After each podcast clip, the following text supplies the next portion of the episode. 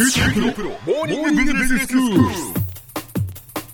日の講師はグロービス経営大学院の広瀬聡先生です。よろしくお願いします。よろしくお願いします、えー、先生前回からまあ、4人の経営者の方のお話をしていただけるということでお話しいただいていますが今日は先生どなたのお話になるんでしょうか？はい。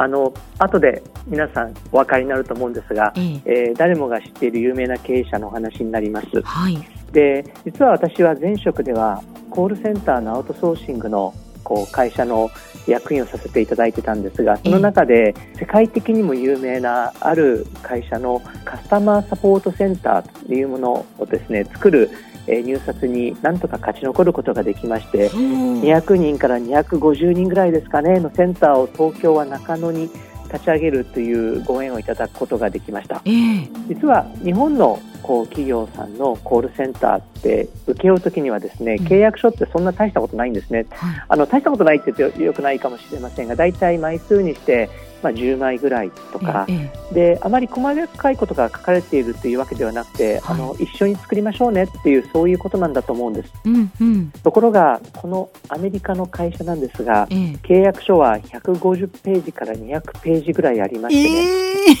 で全部まず英語なんですが、はい、で本当に細々とどういう組織でで管理者は部下を何人持ってとか、うん、あるいはワンオンワンミーティングって今ねよく流行ってますけど、はい、これをどの程度の頻度と長さでやるべきかとか、ええ、あと一つ一つの役割ごとの責任と権限とか、うん、そこで求められるスキルセットとかあの大学でこれ学んでいかなきゃいけないとか強烈に細かいことが書かれてるんです。え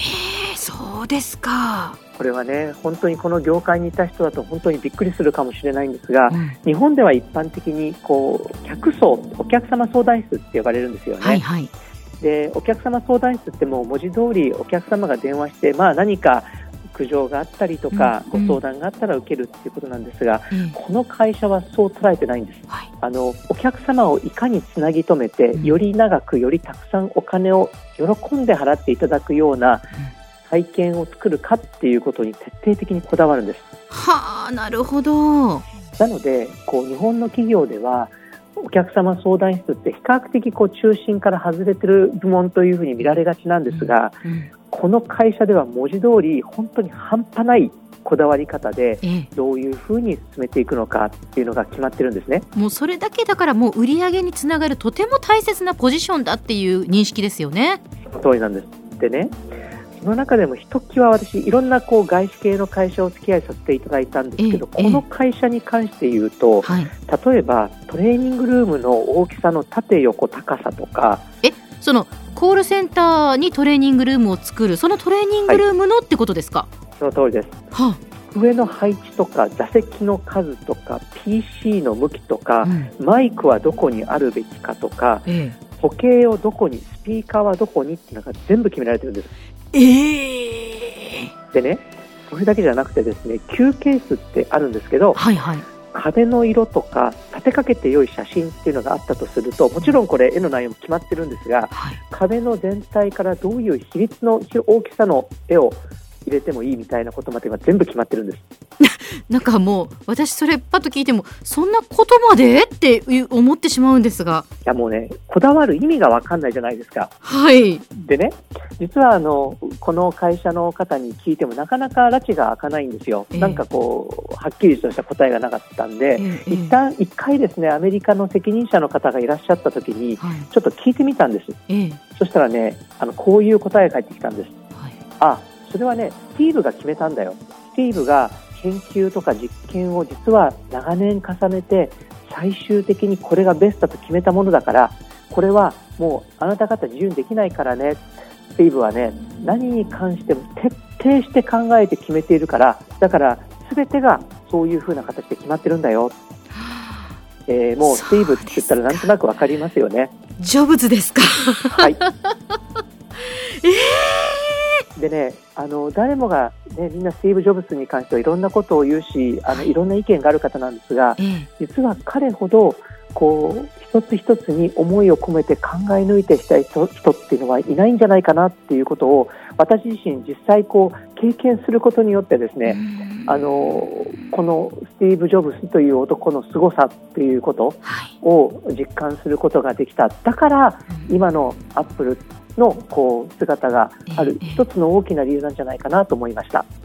えー、そうなんですねこうやって先生が種明かしをなさってあスティーブ・ジョブズがっていうことでこうね話をこれ今日伺った話を振り返ってみるとそのアップルにとってはとてもそのコールセンターというところが大切なポジションで、そして事細かにスティーブ・ジョブズ自身が考え抜いてそのカスタマーセンターをどんなふうに作るっていうことにこだわりを持っていったっていうことなんですね。はい。おそらくはこのコールセンターのみならず、彼から見たらアップルにかかるすべてに関して、彼は徹底して思考を集中していた、はい。ということなんじゃないかなというふうに思います。なるほど。あの本でもね、スティーブ・ジョブスのこう横でデザインをしていた人、ジョナサン・アイブっていう人が本を書いたりしてますが、はい、やはり彼のスティーブのね、うん、デザインとか設計っていうことに対する思いの強さというのは、うん、やはりそこにも書かれていますので、機会があったら読んでみたら面白いかもしれません。そうですね。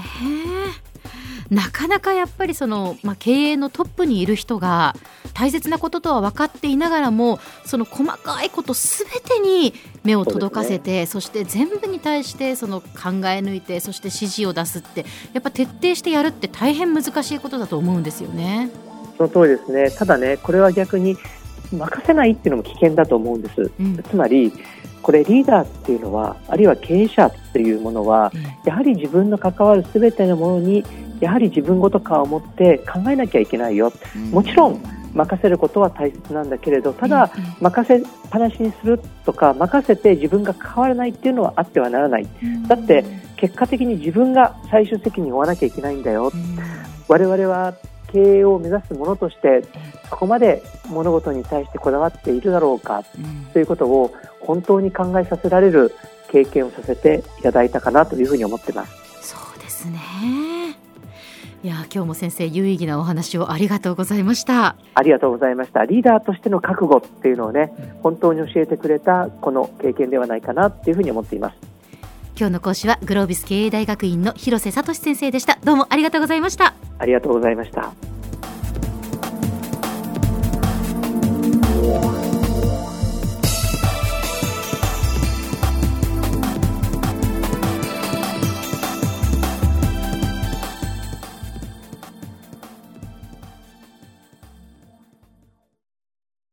QT PRO は通信ネットワーク、セキュリティ、クラウドなど QT ネットがお届けする ICT サービスです。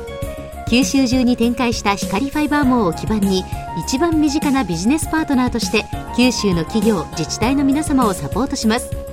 詳しくは QT プロで検索を。